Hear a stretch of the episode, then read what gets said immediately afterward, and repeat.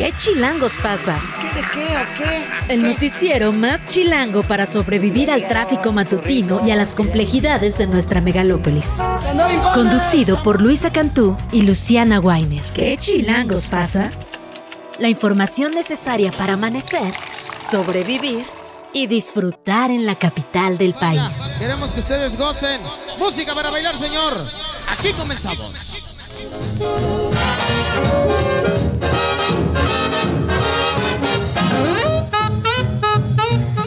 Las 7 de la mañana con dos minutos. Usted está escuchando In the Mood de Glenn Miller porque un día como de hoy, pero de 1944, desapareció un vuelo sobre el Canal de la Mancha mientras volaba para eh, entretener a las tropas aliadas que luchaban durante la Segunda Guerra Mundial. Su cuerpo nunca fue hallado hoy. Lo recordamos con su música. Luisa Cantú, ¿cómo estás? Muy buenos días, Luciana Weiner. Feliz, feliz de que sea viernes. Creo que yo y absolutamente todos los poderes de este país que ya también cerraron changarro. Ya dijeron, ya lo vemos en enero, Mili. Tal cual, tal cual. Ya es 15, inauguramos formalmente la temporada de Lo vemos en enero. Exactamente. Pero con, o sea, lo vemos en enero, pero el periodismo no, ya porque ayer era como de, ¿y ahora qué chilangos pasó? ¿Y ahora qué chilangos pasó? ¿Y ahora qué chilangos pasó? Me encanta cómo el nombre de nuestro programa sirve para amortiguar. Para, exacto, el exacto. ¿Qué chilangos está pasando? Y para que no nos multen, básicamente. Pues vamos a estar hablando sobre el sustito que nos sacó un nuevo microsismo a eso del mediodía, dos microsismos Dos, en caray. realidad. ¿Qué está pasando? Es una temporada atípica, hay alguna placa que tengamos que seguir de cerca, en realidad no es nada y solo son nuestros nervios. Todo esto nos lo va a resolver la maestra Delia Bello un poco más adelante, ella es analista de datos del Servicio Meteorológico Nacional. Oye, pero ¿sabes qué? Mm, nuestra jefa de información, que espero que nos esté escuchando atentamente, me saló.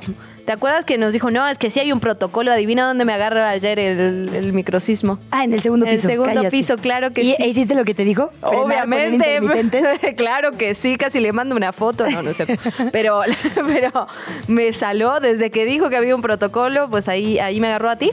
Está bien compartirlo. A mí no, yo estaba grabando, de hecho, un programa en la zona del Escandón y ahí se sintió bastante Uy, fuertecillo. sí, Es que ahí sí se siente, fíjate. Sí, y había mucha gente además, yo creo que como, pues sí, un poco con la herida de los últimos años, sobre todo de 2017, que luego, luego salió a revisar fachadas de edificios y demás. Afortunadamente, hasta donde yo pude chismear en las cuadras de alrededor, no había nada que reportar. Ayer fíjate que en la tele varios compañeros reporteros se fueron a las, habitaciones, a los inmuebles, a las casas que habían tenido estas rajaduras en el- los primeros microsismos y la verdad es que sí se habían profundizado. De hecho, estuvimos haciendo enlace hasta las como ocho y media de la noche con una familia que estaba esperando justamente que vuelva protección civil, pero que al parecer ya no podían entrar al inmueble porque sí, o sea, las imágenes sí estaban fuertes sobre las, las grietas. Claro, eran inmuebles que les faltaba mantenimiento, eran inmuebles, digamos, de, de varios, de varios años atrás, que le hubiera faltado un mantenimiento previo, digamos, a los microsismos, pero sí habían tenido afectaciones, pues, de importancia, la verdad. Pues ese es un temazo, el del mantenimiento. En los reportajes, de hecho, saludos a nuestra jefa de información precisamente, eh, que se hicieron del 2017, la falta de mantenimiento Sí. era un asunto crucial en muchos de los que terminaron hasta colapsando, ¿no? En, en la más fuerte desgracia. Pues vamos a estar hablando sobre eso para salir de cualquier duda. También sobre la nueva ministra de la Corte que ya tenemos, Lenia Batres. Vamos a platicar con la doctora Jimena Medellín sobre cómo reconfigura esto Sí. a la Suprema Corte de Justicia, porque sin duda lo hace, no solo por la paridad de género, sino por el perfil que llega ahí. Sí, muchos temas ahí para, para platicar a profundidad. Primero fue designada finalmente por el presidente directamente, ya que no se pudieron poner de acuerdo entre las fuerzas políticas. Eso, eso ya de por sí es histórico, digamos, no había ocurrido antes.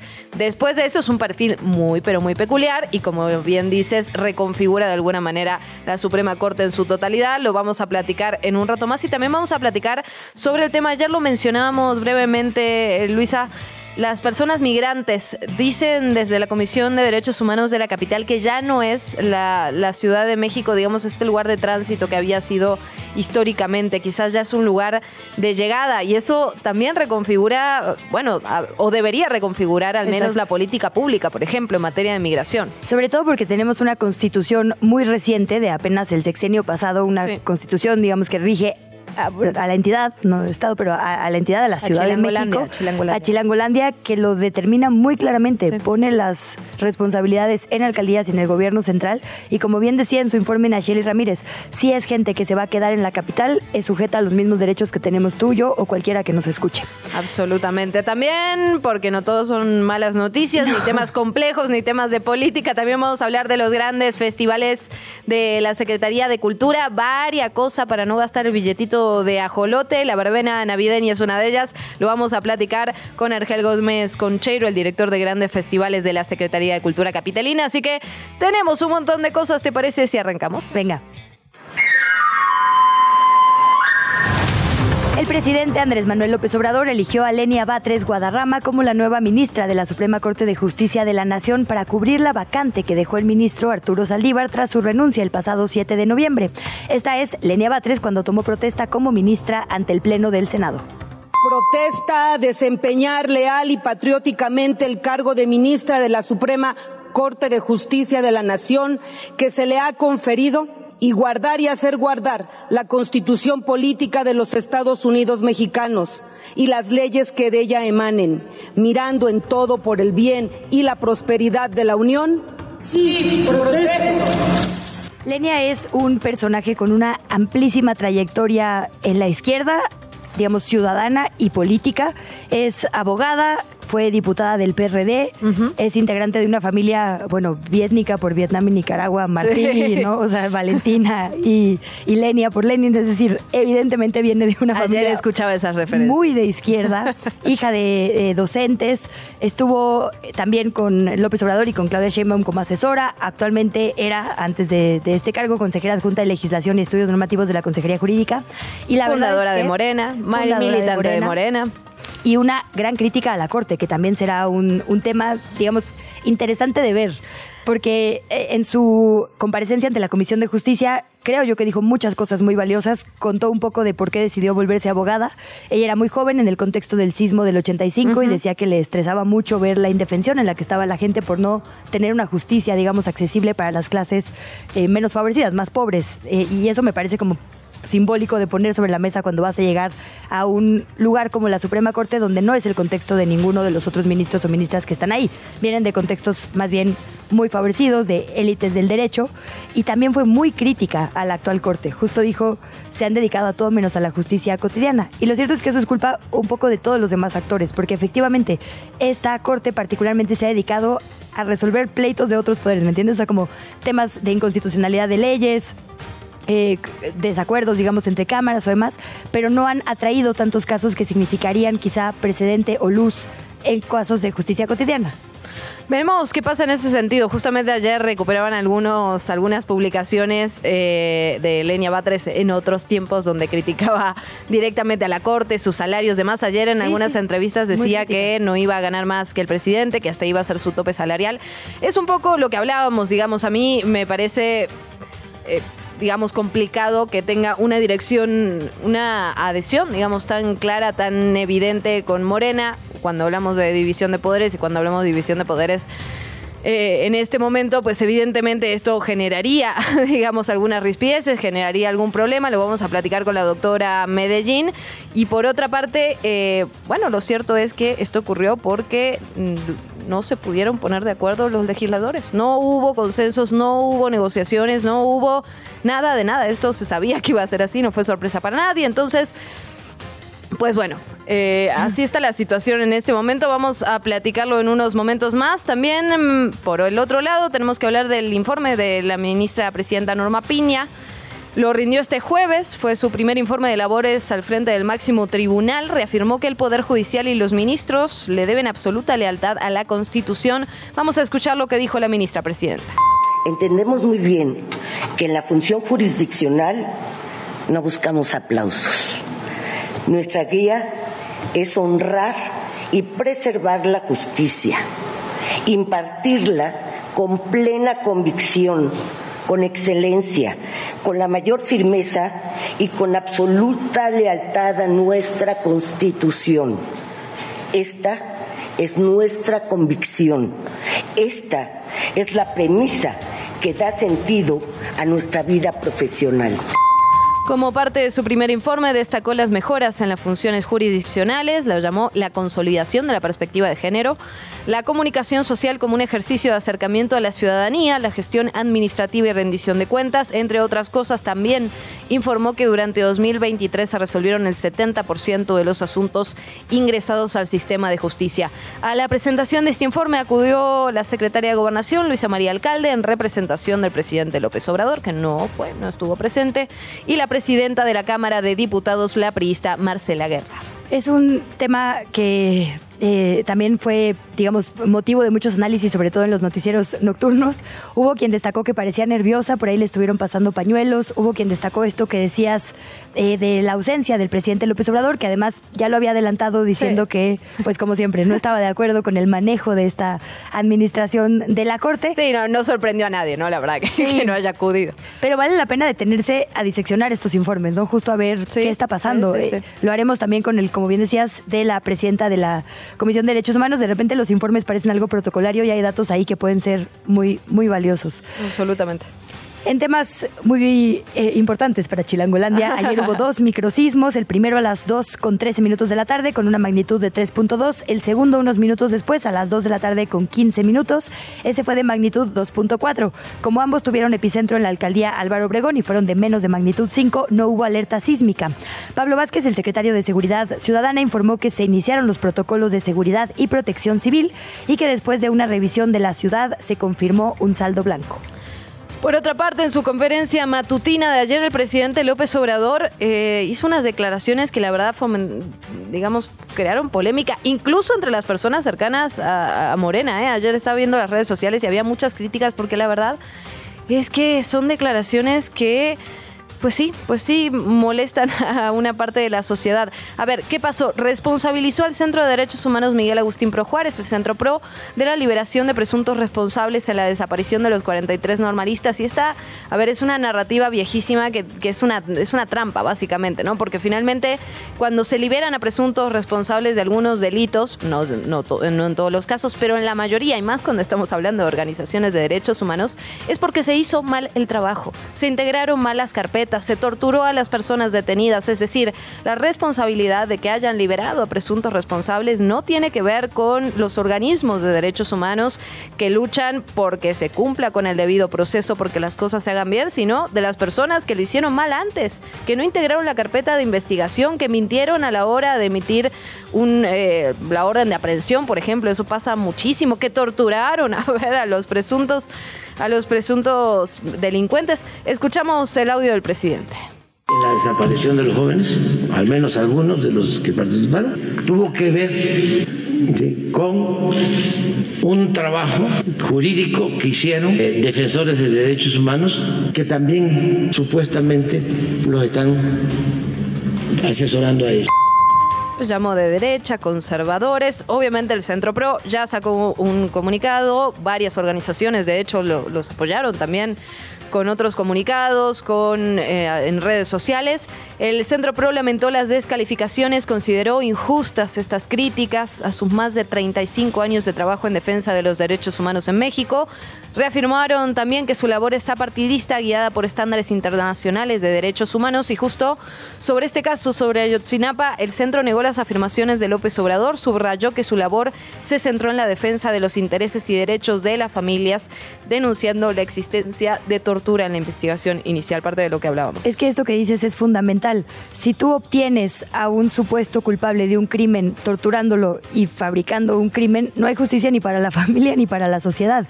Y además, el Centro de Derechos Humanos tiene una mira, Agustín Pro, mucho más amplia. Cuando tú permites estas prácticas, absolutamente todas las personas en el territorio están vulnerables a que les pase. Por eso, sean responsables o no, no puede haber violaciones al debido proceso. Y la verdad es que si algo ha regido al Centro Pro es ese mismo tono, un tono antimilitarista, un tono antiviolaciones de derechos humanos que han sostenido este sexenio porque hay motivos para sostenerlo, no hay más. Lo decían también en su carta. Al presidente lo que le molesta es que se le señale lo que siempre hemos señalado. Y lo cierto es que, por lo menos desde mi mira, es así. Justo, y justo en el Centro Pro, que la verdad había trabajado de hecho muy bien con el gobierno de López Obrador durante los primeros años.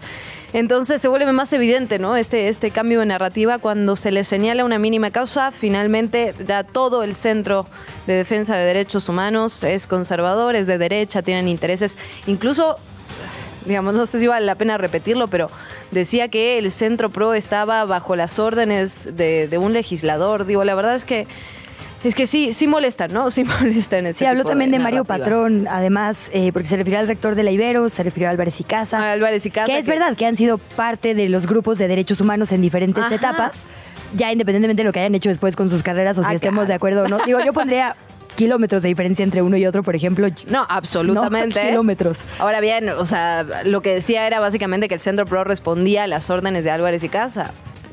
Ins- o sea, insostenible. Insisto, y habló también de Mario Patrón, que creo que fue una de las grandes figuras, digamos, en la Comisión de Derechos Humanos después, aquí local, que sirvió, digamos, Ajá. para en represiones de marchas con Miguel Ángel Mancera, en temas de ¿no? Eh, el gobierno de Enrique Peña. Es decir, fueron voces muy críticas y muy importantes y lo siguen siendo porque esos son, ¿no? Exactamente. Sí, muy, muy eh, interesante esto que sucedió y la verdad solo decir a todos los gobiernos les sirve la crítica. Necesitan escucharla cuando viene de sectores que justo no son los partidos políticos de oposición, sino quienes han acompañado a la gente. ¿no? Y justamente hay otro de los temas que también es muy, muy polémico y que ocurrió ayer en la conferencia matutina. Se habló sobre este nuevo censo de personas desaparecidas. A ver, vamos a decir lo que se dijo en esa conferencia. Se dijo que de los 110.964 64, perdón, registros de personas desaparecidas en el país de la Comisión Nacional de Búsqueda, y esto ya es un dato eh, tramposo, digamos, porque los 110.900 personas desaparecidas que la Comisión Nacional de Búsqueda está registrando no son solo personas desaparecidas, son personas desaparecidas y no localizadas. Hay una diferencia ahí, es decir, las personas desaparecidas son aquellas que se presume que están desaparecidas eh, por la comisión de un delito, que fueron víctimas de un delito, mientras que las no localizadas no se tiene toda la información.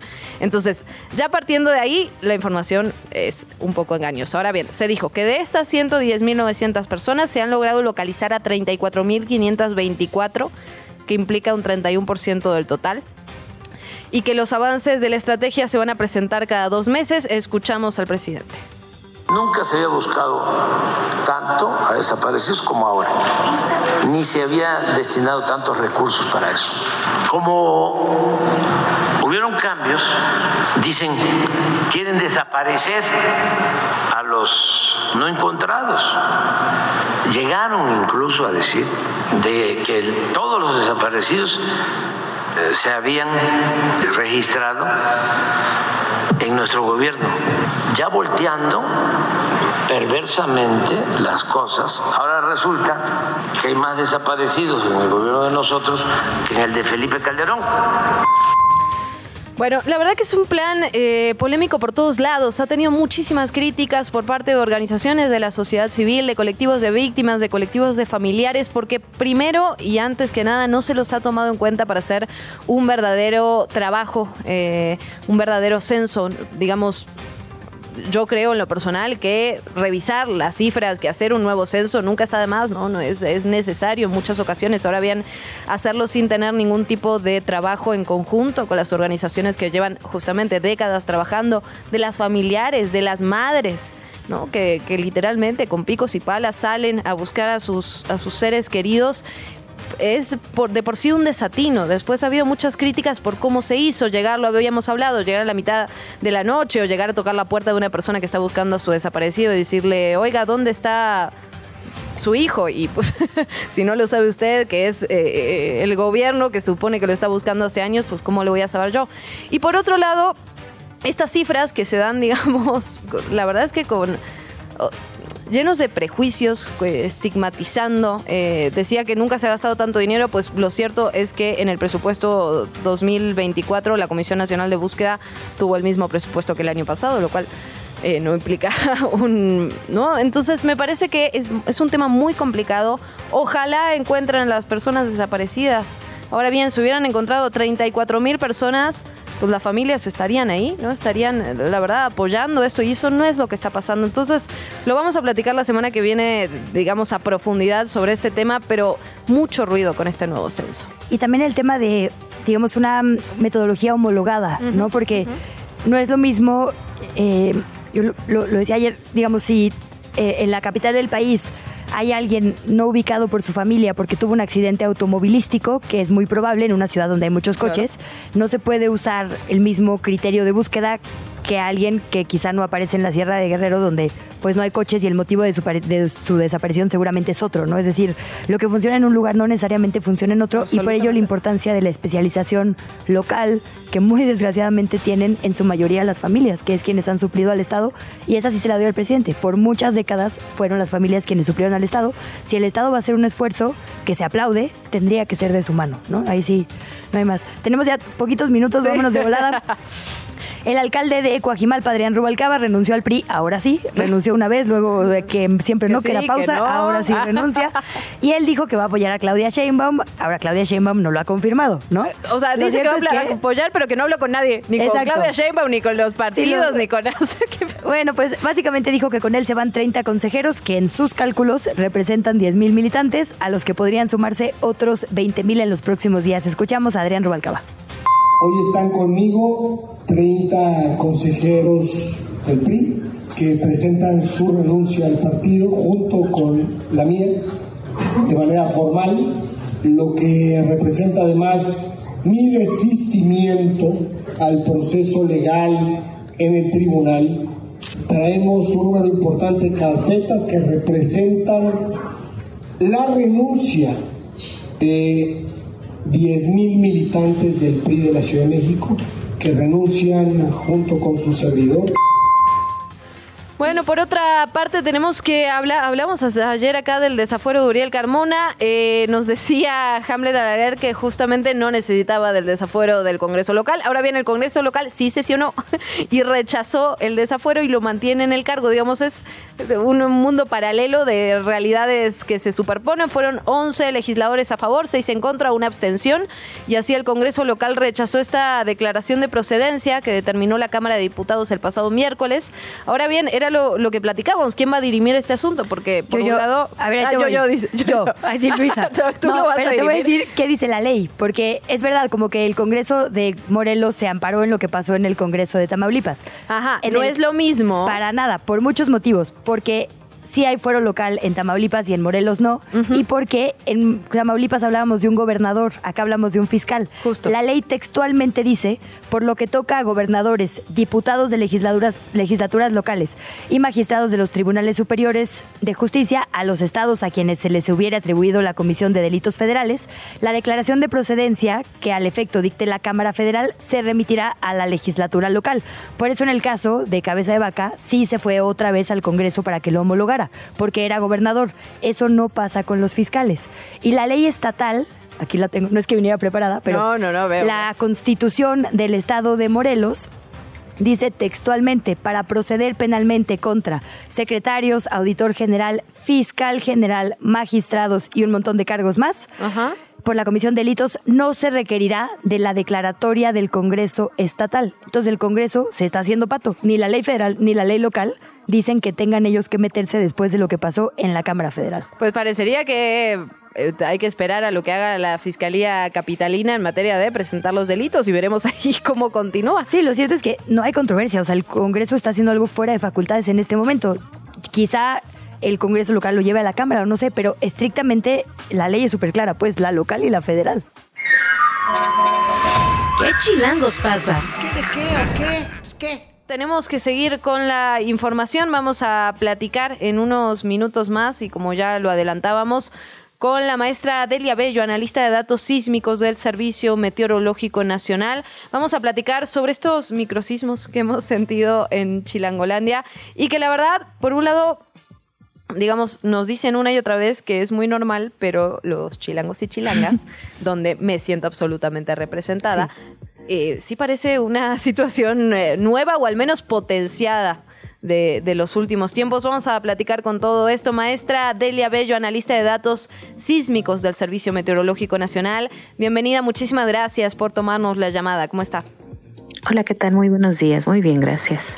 Bueno, pues si revisamos los registros, creo que hay 400 con epicentro en la Ciudad de México. En teoría esto no sería novedoso, pero sin duda nuestra eh, experiencia empírica, lo que hemos sentido, eh, nos hace eh, pues pensar que sí es algo mucho más recurrente que en el resto de los años. ¿Cuáles son los datos científicos? Sí, claro. Lo que pasa es que, eh, bueno, estos sismos que han ocurrido en estos últimos días eh, han ocurrido en una región que es densamente poblada, es decir, eh, son alcaldías con una mayor cantidad de población, a diferencia de otras secuencias sísmicas que hemos tenido, tenido en otras regiones de la Ciudad de México, donde no había esa densidad de población y a lo mejor los detectábamos nosotros con nuestros sensores, pero las personas no los percibían. Y en esta ocasión, bueno, sí, son percibidos y además algunos están causando algunos daños en las infraestructuras. Es decir, que han cambiado, digamos, los lugares del epicentro, quizás sí ocurrían aquí en la capital, pero no en, digamos, en alcaldías pobladas, como hemos visto. Exactamente, en el 2012 tuvimos una secuencia de sismos importantes hacia el oriente de la ciudad. Eh, estos sismos ocurrieron principalmente en la alcaldía de Tláhuac y hacia algunos municipios del Estado de México. Pero como son regiones que no tenían eh, tantas viviendas, pues a lo mejor por ahí alguna persona lo llegaba a percibir, pero no causó tanto impacto, ¿no? Como estos últimos sismos. Maestra, leí ayer que posiblemente el hundimiento del Valle de México podía generar tensiones en las placas. Eh, a veces cuando hay sismos se habla de la generación de una nueva, del reacomodo de las placas tectónicas. ¿Por qué tiembla con epicentro en la Ciudad de México? ¿Cuáles son los motivos? Y bueno, obviamente si eso nos debe preocupar más de lo usual.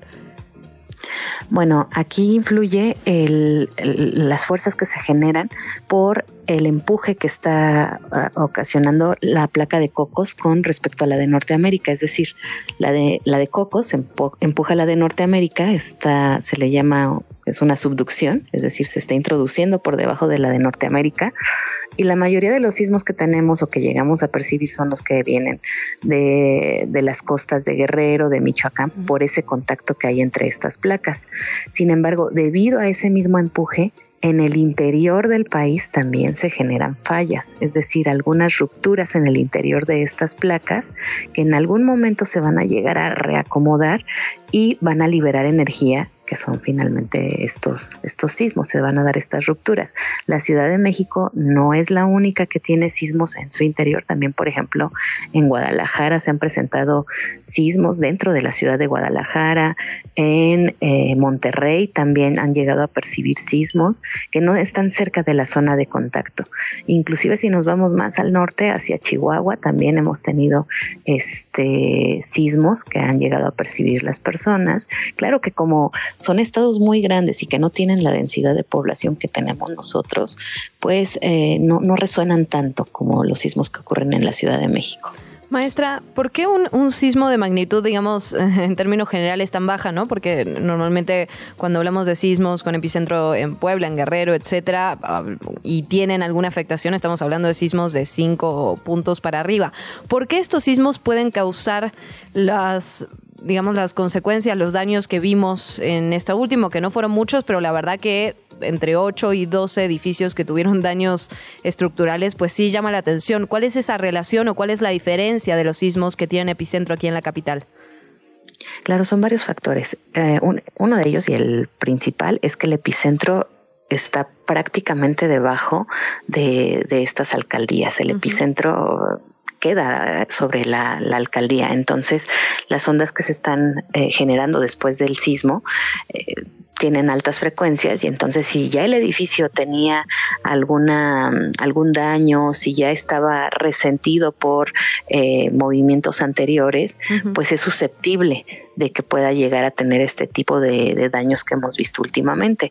Recordemos también que las viviendas, así como cualquier objeto que una pantalla, un celular, tienen un tiempo de vida útil.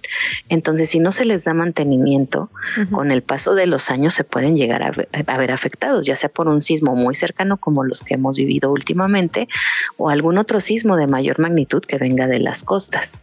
Entonces, es importante reforzar nuestras viviendas, si ya cumplieron con el tiempo de vida útil, se tienen que reforzar, se les tiene que dar mantenimiento para que, bueno, no se presenten este tipo de daños. Maestra, cuando, cuando yo era niña había como zonas donde se decía aquí nunca se sienten los sismos. Mm. La zona de la UNAM, de Coyoacán, bueno, antes, según yo, Benito Juárez, como alcaldía completa era eso. Ahora vemos justo epicentros ahí, exacto, que ya se sienten lugares donde antes no era tan común, como las que sabemos que eran históricas colonias como la Roma y demás, donde siempre se sentía mucho más feo, el centro histórico, por supuesto. Esto ya cambió, entonces, ahora que vemos estos cambios de epicentros, ¿significa que cualquier zona de la ciudad podría ser sujeta a que se sientan los sismos? ¿Hay una reconfiguración, digamos, de eso?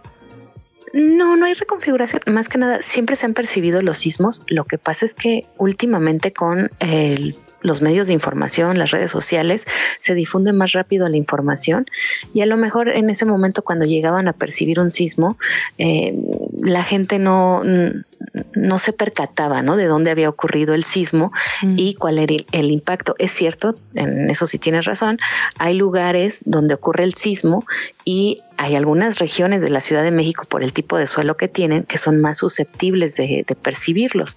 Por ejemplo, si se trata a lo mejor de un sismo que viene de las costas de Guerrero, por el tipo de ondas que van a llegar a la Ciudad de México, es probable que los perciban con mayor intensidad en la zona del lago, que sería la zona centro, y probablemente en la zona sur, que es zona de terreno duro, eh, no lo van a sentir con la misma intensidad es probable, pero hemos visto, por ejemplo, en el pasado que sismos que vienen de la zona norte de Guerrero, cerca de, Iguala, de, de, toda, bueno, de la frontera entre Guerrero y Morelos, estos sismos sí se sienten con mayor intensidad, por ejemplo, en la zona sur de la ciudad.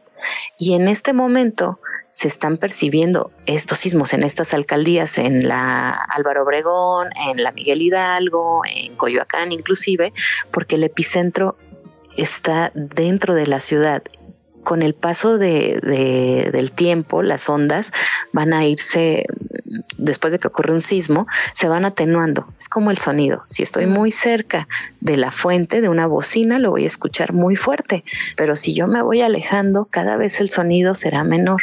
Entonces, como en esta ocasión el epicentro está dentro de la Ciudad de México, las alcaldías que se encuentran cerca de ese epicentro lo van a sentir muy fuerte, pero entre más nos alejamos, por ejemplo, si nos vamos a la zona centro, que ya estaría más retirado de esa zona epicentral, entonces ya prácticamente no lo van a, sentir.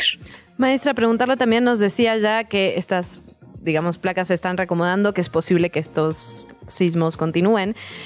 Hay. así, es. bueno, entonces para estar preparados. la magnitud, eh, digamos, la magnitud. Eh, hemos visto que son magnitudes eh, bajas, a pesar de que se sienten fuente, a pesar de que han tenido consecuencias. ¿Podrían tener magnitudes más altas? Bueno, siempre les digo, la Tierra no tiene... Bueno. Sí, sí, sí. La escuchamos. Con miedo la escuchamos. Palabra. Y lo que sabemos hasta el momento con los datos que tenemos registrados, los sismos de mayor magnitud que se han registrado en la Ciudad de México no superan ni el 3.5, 3.6 tal vez sea el máximo, pero no tenemos registro de uno de magnitud 4.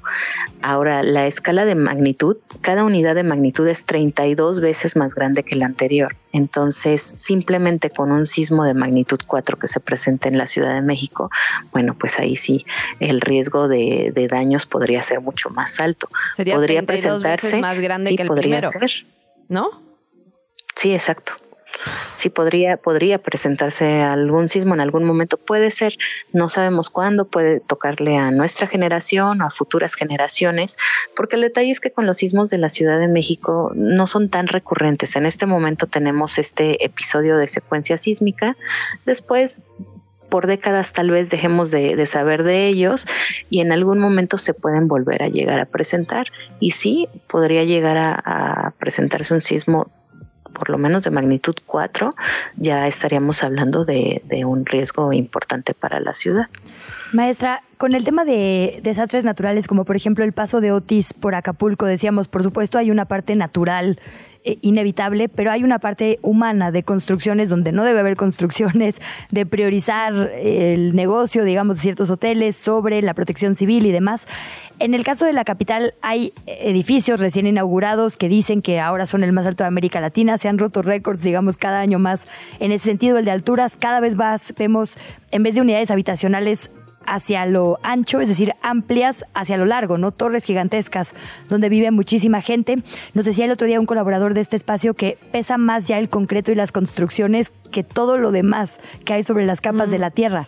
Esto es un agravante, es decir, nuestras construcciones cada vez más altas las concentraciones, digamos, en ciertas zonas de la ciudad, en vez de distribuirlas en el territorio, sobre todo aquí en la zona del Valle de México, juegan cuando hablamos de sismos?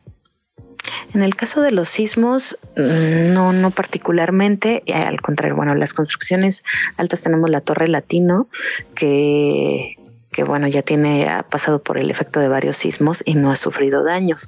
Siempre y cuando cumplan con el reglamento de construcción, pues bueno, en el caso de sismos en particular, bueno, estos podrán eh, resistir. Eh, el detalle importante aquí sería aquellas construcciones que no están cumpliendo con el reglamento de construcción o la autoconstrucción, eh, que otra vez puede ser que no estén cumpliendo con este reglamento y que sí se van a poder ver afectadas. Otro detalle importantísimo es compramos la vivienda y sobre todo en, el caso de los departamentos y a veces las personas hacen modificaciones, quitan paredes que, que, estaban en el interior de su vivienda o ponen ventanas en donde no estaba originalmente en el diseño y eso sí puede dañar la estructura del edificio y es a donde a veces se pueden notar esos, esos daños ¿no? después de un sismo. Entonces no se pueden hacer modificaciones solamente porque porque les gustó. Si es importante que consulten con un especialista, un arquitecto, un ingeniero, eh, un ingeniero estructurista, si se puede llevar a cabo esa modificación porque si no, sí pueden vulnerar la estabilidad del edificio. Este sí es un detalle muy importante que sí vemos en estas últimas construcciones, que se les entrega el edificio de una forma y después los dueños deciden este, modificarlo sin consultarlo y si están dañando ahí la, la, infraestructura. Sobre el peso del concreto, realmente, bueno, en el caso de la Ciudad de México, algo que sí afecta es la extracción de agua. No hay estudios en concreto de una correlación entre esta extracción de agua y este cambio de masa que, que se tiene en el subsuelo de la Ciudad de México con el movimiento de las fallas. Lo que sí sabemos es que estas fallas han sido activas desde hace décadas, desde hace siglos inclusive. Por los datos que tenemos últimamente de, con los sensores instalados en el servicio sismológico, una de las secuencias eh, importantes que ocurrieron en esta región ocurrió en 1981, en la década de los 80. Entonces, bueno, ya sabemos que son fallas activas y que van a seguirse moviendo y vamos a tener sismos para, para rato en la Ciudad de México. Sismos para rato. Sí, así es. Maestra, de verdad, muchísimas gracias por su tiempo. Tenemos muchas dudas todavía, así que si nos lo permite, dejamos la conversación abierta para que pueda regresar a este espacio para seguir platicando sobre este tema que evidentemente nos interesa, nos preocupa, nos ocupa y y qué mejor, ¿no? Que ir despejando todos los mitos, las dudas, los rumores. Maestra Delia Bello, analista de datos sísmicos del Servicio Meteorológico Nacional, de verdad, gracias. Gracias, hasta luego, buen día. Buen día. La entrevista. ¿Ya estás grabando? Dejamos los sismos, dejamos el tráfico y nos adentramos en los temas políticos y judiciales. Ya estuvimos platicando largo y tendido sobre la nueva ministra de la Suprema Corte de Justicia. Lo vamos a platicar con la doctora Jimena Medellín, abogada profesora del Centro de Investigación y Docencia Económica del CIDE. Doctora, ¿cómo está? Qué gusto saludarla nuevamente. Muy bien, muchas gracias. Un gusto estar aquí nuevamente con ustedes. Todo nuestro doctora, pues ayer tanto en el informe de la actual ministra presidenta de la Suprema Corte, Norma Lucía Piña, como en los análisis que vimos tras la llegada de Lenia Batres Guadarrama, se habla de equilibrio de género, ¿no? De ahora sí cada vez más mujeres, de una perspectiva en pro de las mujeres que llegaría por fin al máximo tribunal de nuestro país, porque lo cierto es que no siempre ha sido así. Sí, no, ciertamente una de las cosas que han cambiado durante este sexenio es que se había generado casi una especie de práctica en donde salía una mujer y entraba una mujer, pero salía un hombre y entraba un hombre. Entonces era muy difícil cambiar o revertir la conformación de la, de la, de la Suprema Corte em, o enviaban ternas mixtas en donde se seguía eligiendo a los hombres y ahora claramente ahí sí la tendencia en este sexenio ha sido enviar eh, ternas de mujeres, solamente se ha enviado una terna de hombres, em, que de, de, donde salió, resultó eh, el nombramiento del ministro González Alcántara, pero las demás han sido mujeres y sin duda es una buena noticia que cada vez haya más mujeres, aunque ciertamente también lo hay que decirlo, la presencia por sí misma de mujeres en eh, espacios de toma de decisiones no necesariamente garantiza que se impulse una agenda feminista, ¿no? Entonces siempre hay que estar pendientes de eh, cómo es la agenda o cómo se, qué tipo de agenda o qué tipo de, en este caso, cómo se va planteando la posición de la nueva ministra frente a distintos temas para saber realmente poder hacer un análisis mucho más detallado de eh, cuál va a ser su papel como mujer dentro de la Suprema Corte.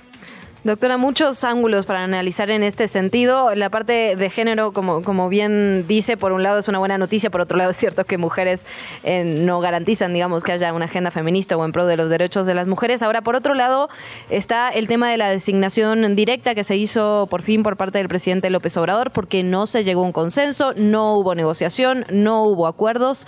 ¿Esto qué significa o qué plantea o qué nos dice de esta nueva Suprema Corte de Justicia? Porque la verdad es que es algo inédito que no no, había pasado antes, si, si no entiendo mal. Sí, desde que existe este sistema moderno em, de, de, nombramiento, de esta estructura de nombramiento de las personas que se integran a la Suprema Corte, no habíamos tenido una designación directa por el presidente. Lo primero que hay que decir es que es un mecanismo constitucional, ¿no? Em, entonces, bueno, ya ahí sí me, me separo de quienes de quienes han tratado de, em, de, de ponerle una carga adicional Sí, claro. Pues así está previsto en la Constitución, pero lo cierto es que hay creo que más bien dos cosas, o bueno, muchas cosas, como dices, es un tema que vamos a tener eh, que seguir reflexionando durante mucho tiempo, pero creo que uno es precisamente la, la imposibilidad de llegar a un acuerdo en el, en el Senado. eh, creo que todavía hay que seguir haciendo lecturas de, de realmente qué había detrás de la posición de la oposición de la posición de la oposición. ¿No? ¿Qué, fueron lo, ¿Qué fue lo que pensaron los demás partidos cuando optaron por rechazar sabiendo lo que venía después? Claro. No, eso no, no fue sorpresa para nadie, era muy claro que era lo que seguía constitucionalmente. También creo que es bien interesante ver el cambio de votación de Morena mismo, eh, de, de, la primera terna a la segunda terna, porque en la primera terna parecía que, eh, o bueno, no parecía, al, eh, eh, Berta Alcalde tuvo una votación absolutamente mayoritaria por parte de Morena, eh, lo cual se, se vio muy dividido en la segunda terna, ¿no? Eh, y eso creo que sí habría que analizar qué nos dice de, de qué pasó dentro mismo del partido o del movimiento de una terna a la otra, porque ahí hubo movimientos importantes. Sí. Eh, y bueno, por otro lado, pues sí, la, la elección ya misma del presidente, teniendo tres opciones, eh, se decanta por eh, Lenia Batres, que tiene pues, pues características muy particulares en su perfil.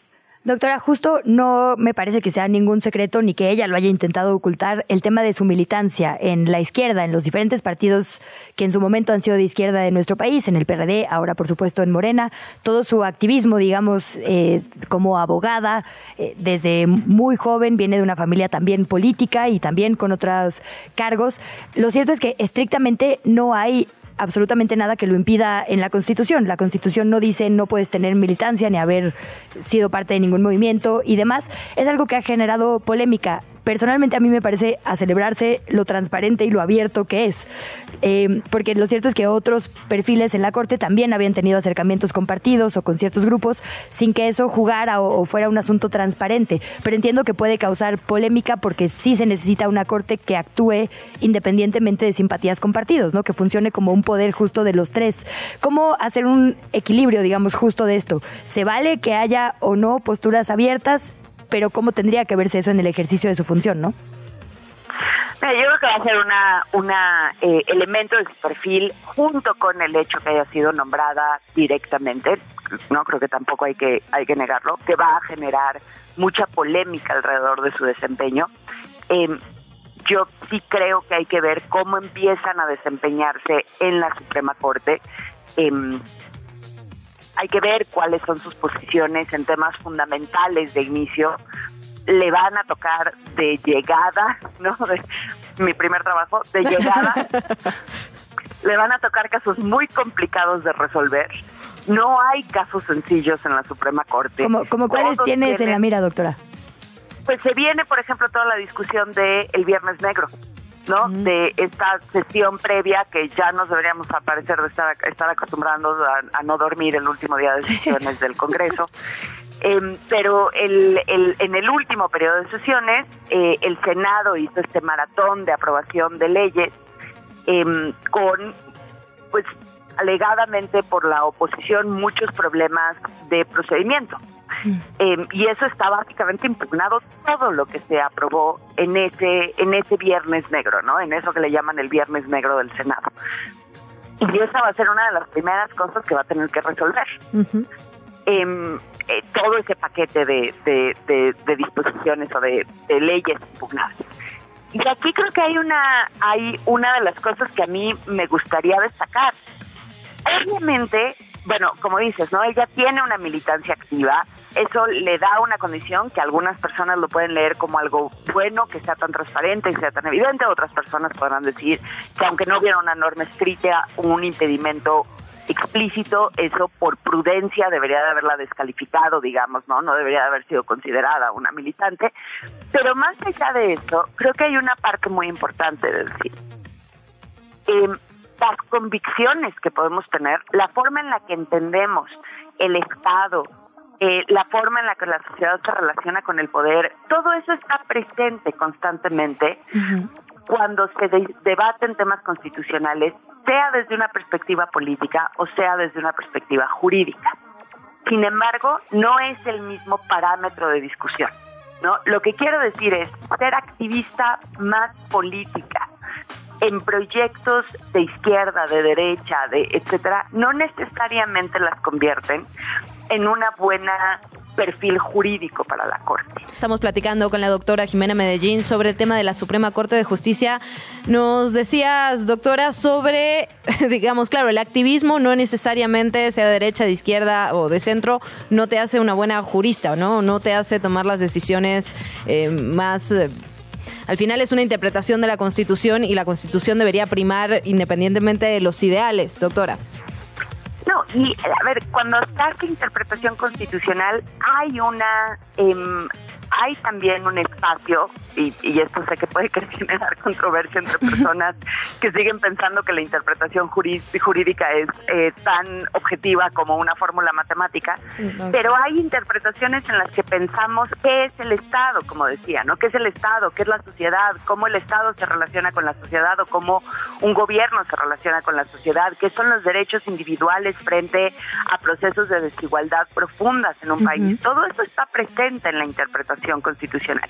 Pero lo que quiero decir es ser una buena activista para implementación política de un proyecto no te convierte en una buena, no necesariamente, te convierte en un buen perfil para que esa misma perspectiva, esa misma, esa profundidad de pensamiento se operativice en una esfera, en una esfera jurídica.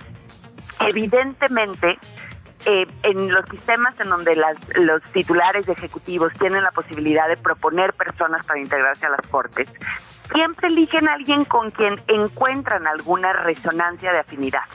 Nadie va a enviar a alguien que tiene una visión o una perspectiva completamente contraria de lo que es su proyecto político. Claro, claro.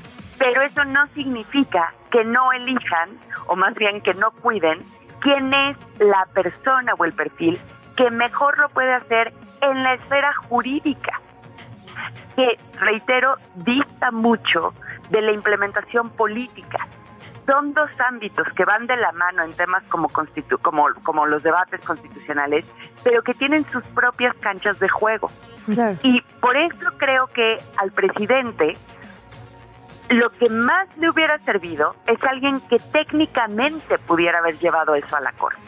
Porque entonces sí genera dudas genuinas o sí tiene la posibilidad de generar dudas genuinas en otros integrantes del máximo tribunal, en generar consensos nuevos, en impulsar interpretaciones que poco a poco vayan arraigando más profundidad y no tener esta confrontación permanente. Lo que vamos a tener ahora, o eso es lo que todo parecería indicar, es a tres ministras de un lado que repiten básicamente lo que ha dicho la Consejería Jurídica, porque eso es lo que están haciendo ya, lo que hemos visto ya en dos de las ministras, y quien se une ahora viene de la Consejería Jurídica, pues lo que están haciendo es repetir lo que, eh, lo que honestamente lo que el presidente quiere, sin necesariamente tener una sustancia técnica que les permite generar puentes para dialogar jurídicamente con otras personas que integran la Corte. Entonces creo que lo que vamos a ver es más polarización, pero una polarización, quiero destacarlo, que no solamente se, eh, se origina de la convicción o el, perfil político, se origina, en mi opinión, también de una incapacidad de tender lazos eh, argumentativos que convenzan por su peso. Lo cierto es que también puede pasar de otra forma, ¿no? Que auténticamente haya una convicción de que lo que viene de presidencia o de una votación de Morena sea correcto y se interprete como servilismo cuando solo a veces hay coincidencia, ¿no? Claro, pero ahí eso es justo lo que lo que quiero destacar, ¿no? Ahí lo que les falta, lo que creo que ha faltado mucho es la construcción en, en el pensamiento jurídico. Mm. Yo creo que pueden eh, tener completa eh, convicción político-jurídica e interna en el fuero interno personal de que es correcto. Y eso es válido. Todo mundo tenemos posiciones frente a las cosas que tenemos que analizar. Pero el punto es bajo qué parámetros sostenemos esa, eh, esa corrección. No es lo mismo los parámetros de la discusión política que los parámetros de la discusión jurídica. ¿no? Aunque en el fondo estemos hablando, es casi como hablar de dos caras de la misma moneda. Y lo que necesita, en mi opinión, reitero, el presidente, es alguien que traduzca de mucho mejor forma su posición política a una posición jurídica en un espacio como la Suprema Corte. Y creo que esto lo hacía mucho más con las críticas que puede haber tenido eh, por parte del gremio, pero lo hacía mucho más el ministro Saldívar o el exministro Saldívar. Y eso es parte de lo que pierden. No es menor lo que pierden, incluso em, creo, a, largo plazo o a mediano plazo, em, en términos de ir consolidando desde este espacio, con esas particularidades técnicas, una perspectiva em, político-jurídica.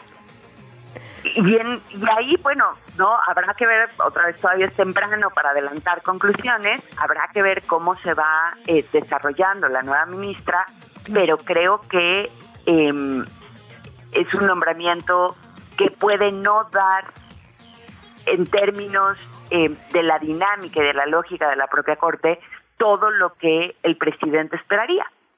Y eso puede llevar a que se sigan frustrando uno y otro lado del debate y que se siga polarizando en lugar de que, reitero, se vaya, se vaya abriendo un espacio de construcción de acuerdos por el peso de los argumentos jurídicos y no de las posiciones políticas, que existen, pero no son la prioridad, no son el, el foco central cuando estamos discutiendo en una Suprema Corte. Doctora, la verdad que su claridad nos ayuda muchísimo siempre en este espacio, nos da un poquito de luz entre una discusión que también se vuelve muy polarizada, ¿no? Y hacen falta voces como la suya. La verdad, agradecerle muchísimo. Si nos lo permite, dejamos abierta la conversación. Por supuesto, hay mucho que seguir sobre este tema y siempre será un gusto platicar con ambas. Muchísimas gracias y muchos saludos a todas las personas que nos escuchan. Igualmente, doctora, gracias. Antes de empezar, Luciana, con el resumen de la segunda hora, nos llega un mensaje muy importante. A ver. A través de X, antes Twitter. Miss Tontly nos dice, han seguido a periodistas que por su voz, sarcasmo que asumo que es usado como cumplido en este momento, e información, a mí sí, me pasa con ustedes. Hashtag tápense con varias capas. ¡Ay, qué hermoso! Mi recomendación se ha vuelto un hashtag, lo cual es, me puedo retirar con permiso. el micrófono, bye. No, además... Espera, también llegó uno tuyo al tweet. Hashtag nos vemos en enero. Tampoco sé si es cumplido. pero se hizo hashtag. Pero me siento, pero me siento la verdad representada y me, también me siento representada con el tema del sarcasmo. Qué, qué bonito que alguien nos siga por nuestro sarcasmo con todos los problemas que nos trajo en la vida, amiga. sí. Por fin reditúa, 30 años después. Exacto. Bueno, ahora sí, si te parece, empecemos con la información. Otro de los temas ayer que, que fue noticia, que llamó muchísimo la atención, fue la detención de Gloria García Luna, la hermana de Genaro García Luna, exsecretario de Seguridad Pública durante el sexenio de Calderón, y la detuvieron ayer en Cuernavaca junto con Edgar Anuar Rodríguez, quien también estaba prófugo. Gloria es investigada por la Fiscalía General de la República Pública por eh, presuntos delitos de delincuencia organizada y operaciones con recursos de procedencia ilícita. Autoridades federales confirmaron, tras ser detenido, fueron presentados ante la gente del Ministerio Público Federal, luego ante el juez que libró las órdenes de aprehensión en su contra, quien definirá su situación jurídica. Se acerca, ya estamos a cosa de horas, el arranque del tren Maya, que empezará a operar su primer tramo, el de Campeche a Cancún, el próximo sábado 16 de diciembre, mañana. Pero antes de que abra, ya para el público en general, el presidente López Obrador va a hacer un viaje inaugural hoy con destino a Quintana Roo, el cual tendrá únicamente una parada, la de Mérida, Yucatán. La ruta completa del tren Maya va a recorrer 1.554 kilómetros que cruzan los estados de Chiapas, de Campeche, de Tabasco, Yucatán y Quintana Roo. Van a ser en total 20 estaciones y 14 paraderos cercanos a las zonas turísticas y a los distintos aeropuertos. Por el momento, los costos de los boletos están entre los 1.116 pesos y los 1.800, pero esto todavía podrá modificarse, están haciéndose los ajustes necesarios. Volvemos a Chilangolandia. Evelyn Parra, actual alcaldesa de Venustiano Carranza, será la apuesta de Morena para reelegirse en las elecciones del próximo año. La decisión fue anunciada ayer por el presidente del partido capitalino, por Sebastián Ramírez, quien destacó que en el mandato de Parra, la Venustiano Carranza tuvo una disminución del 43% en incidencia delictiva. Aseguró que también eh, se redujo la pobreza, la desigualdad y se ha impulsado el crecimiento. Evelyn Parra es licenciada en Derecho por la UNAM. Desde 2021 encabeza la alcaldía Venustiano Carranza y va por la reelección. Ayer el Congreso de Aguascalientes aprobó la despenalización del aborto en las primeras 12 semanas de gestación. La Corte concluyó que el delito de aborto autoprocurado y consentido dejará de ser aplicable en todo el Estado. Por esto, ninguna mujer o persona con capacidad de gestar, ni tampoco el personal de salud puede ser criminalizada o criminalizado por ello. Fue en agosto de este año cuando la Suprema Corte de Justicia le ordenó al Congreso de Aguascalientes que despenalizara el aborto. Fue gracias a un amparo que presentó la organización Grupo de Información de Reproducción Elegida mejor conocido como Gire. Es la segunda vez, después del precedente de Coahuila, que se consigue que se despenalice el aborto en un estado tras una acción judicial ordenada por la Corte. Y el Senado de la República cerró ayer su primer periodo ordinario y en ese marco hizo un homenaje póstumo al senador suplente, quien tomó posición por un día. Juan Pablo Adame falleció en días recientes, aquí lo comentamos. La ronda de oradores inició con el panista Damián Cepeda, seguido por la esposa del fallecido senador, por Elisa Almazán. Posteriormente, la senadora sin partido, Claudia Arrismacier. Ellos reconocieron la labor política y social desarrollada por Adame, así como su entrega en el servicio público. El senador de Baja California, Bonilla señaló que de esta forma concluyó el primer periodo de sesiones del Senado de la República y que entra en funcionamiento la comisión permanente. Son 19 diputados, 18 senadores, ya entran en funciones, pero va a sesionar hasta el martes 19 de diciembre. Aquí en la capital, las Comisiones Unidas de Presupuesto y Hacienda del Congreso local aprobaron la iniciativa de presupuesto de egresos para el 2024, que incluye un fondo de retiro por término de legislatura. El presupuesto propone un gasto neto de 267.965 millones de pesos, un monto que significa un 7.9% de aumento respecto al año que está en curso. La forma en la que se proyecta destinar el presupuesto es la siguiente. Igualdad de derechos, 49.380 millones, Ciudad Sustentable 89.989 millones, Más y Mejor Movilidad 34.100 millones, Cultura 2.282 millones, Cero Agresión y Más Seguridad 64.000 millones de pesos, Ciencia e Innovación 27.457 millones de pesos. Habrá que entrarle a fondo a esas cifras, la verdad que así dichas todo parece muchísimo, pero hay que, hay que entrarle al debate, hay que ver cuánto, para dónde se van moviendo, ¿no? Siempre lo decimos, las prioridades de un gobierno se ven finalmente en los presupuestos, en, la, en el dinero, pues. Eh, nos vamos con otros temas. El presidente López Obrador anunció el lanzamiento de Internet para todos. Se trata de una oferta de Internet móvil de, de la Comisión Federal de Electricidad de Internet en colaboración con Altan Redes. El objetivo es que en hogares o comunidades de difícil acceso puedan justamente tener Internet por un bajo costo. A través de este dispositivo el usuario podrá conectar a teléfonos celulares, a tabletas, a computadoras sin la necesidad de una instalación de cableado. Esto es importante. Otro de los servicios de este proyecto es una SIM electrónica, muy, muy polémica, también muy discutida que eh, cuando se las adquiere con una de las tarjetas para el teléfono celular se van a poder obtener las llamadas, mensajes, internet y que cuenta con paquetes de días, meses y años. Y ambos servicios pueden ser solicitados en línea. Creo que es una buena noticia en, en un inicio. La verdad es que, y aquí discutimos de varias cosas, pero creo que estaremos de acuerdo en que eh, lo que se ha implementado en materia de Internet, en materia de accesibilidad en ese sentido, ha sido muy positivo en la capital del país, eh, particularmente, ¿no? Con la Agencia de Innovación Digital, pero este es un proyecto que suena bien. Yo no sé si pondría la SIM electrónica del gobierno en mi teléfono celular, la verdad. Pues pones la de privados. Sí, pues sí. Digo, ahí sí que le entrego las huellas sí. y... eh, Sí, pero tienes razón. Digo, lo que tendría que pasar es que a quien se la entreguemos nos dé certeza, Sí, ¿no? Tal Gobierno cual, tal cual, tal cual. Pero bueno, creo que es una buena noticia. Hay que, pues sí, empezar a... Necesitamos algo de... no consenso, Ajá. un pizarrón. Necesitamos una cortinilla de consenso. Sí, de los temas que logran unanimidad. No sé, sí, exacto. Bueno, hoy llevamos dos, también el pro. También el pro. Así. Excelente servicio de cierre de semana. servicio, amiga. Luego de seis días de esta rebelión que hubo de personas agricultoras de Textal- Texcaltitlán contra integrantes presuntamente del grupo criminal La Familia Michoacana, la gobernadora del Estado de México, Delfina Gómez, reconoció que se desconoce el paradero de varios pobladores. Sin embargo, dijo que no es que, como estuvo circulando en algunas versiones de medios de comunicación, estén secuestradas. Dijo que el término, digamos, jurídico correcto es no localizados. Se habló de la posibilidad incluso de que se hayan ido por temor a claro. la vuelta de este cártel, eh, por desplazamiento, digamos, debido a la violencia. Es decir, hay por lo menos 10 que las familias dicen sí, efectivamente, no hemos podido establecer comunicación, podría ser por cualquier motivo. Se le preguntó si habría posibles represalias por parte de este cártel, la familia michoacana, y lo que dijo la gobernadora es que habrá vigilancia permanente en esa zona. Oye, me tocó hablar sobre este tema. Hablamos ayer con eh, Eugenio Fernández justamente sobre el tema de los tiburones. Nos decía Eugenio, no son los tiburones, el problema somos nosotros poniendo, digamos, infraestructura en lugares donde no debería haberla. Lo cierto es que ayer un turista canadiense murió por el supuesto ataque de un tiburón. O sea, se hablaban de animales, pues se habló de un tiburón, de un cocodrilo, probablemente en la playa quieta, en la zona hotelera de Ixtapas y Guatanejo. De hecho, estaba en un mega hotel de estos muy conocidos, muy carísimos de París. En la misma zona ocurrió además otro caso, una mujer resultó herida, lo informaron las autoridades locales. Otras versiones sostienen que bueno, ya lo decíamos, ¿no? Un tiburón, un cocodrilo, sabemos que es un animal, sabemos que fauna marina y llama especialmente la atención porque se trata del segundo incidente de este tipo que ocurre en costas mexicanas en un lapso de dos semanas nada más.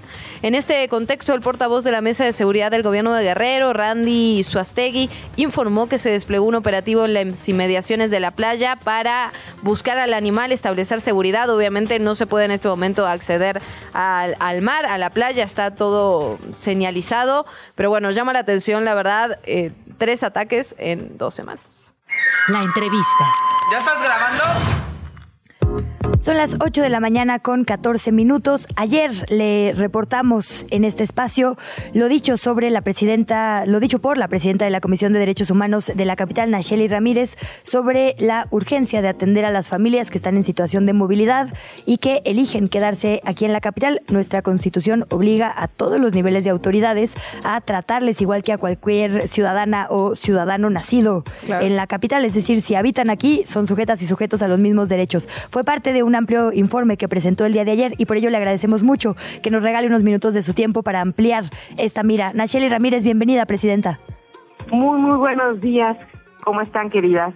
Qué gusto saludar a la presidenta. Muchas gracias por estos minutos. Preguntarle por este tema que nos llamó mucho la atención, cómo ha cambiado el flujo migratorio, particularmente aquí en la capital. Era un lugar de tránsito, pero ahora podría ser un lugar de destino. ¿Cómo ha cambiado en los últimos años el tránsito migratorio por la ciudad, eh, Nayeli? Sí, eh, eh, todo el tiempo hemos tenido las tres dimensiones, no nada más en la ciudad, sino en el país, pero digamos que desde hace entre cinco años, sobre todo para acá, estamos teniendo una tendencia mayor a ser una ciudad de destino, muchas veces de destino forzado porque acordémonos que lo que está pasando es producto de eh, básicamente el cierre de las fronteras en Estados Unidos.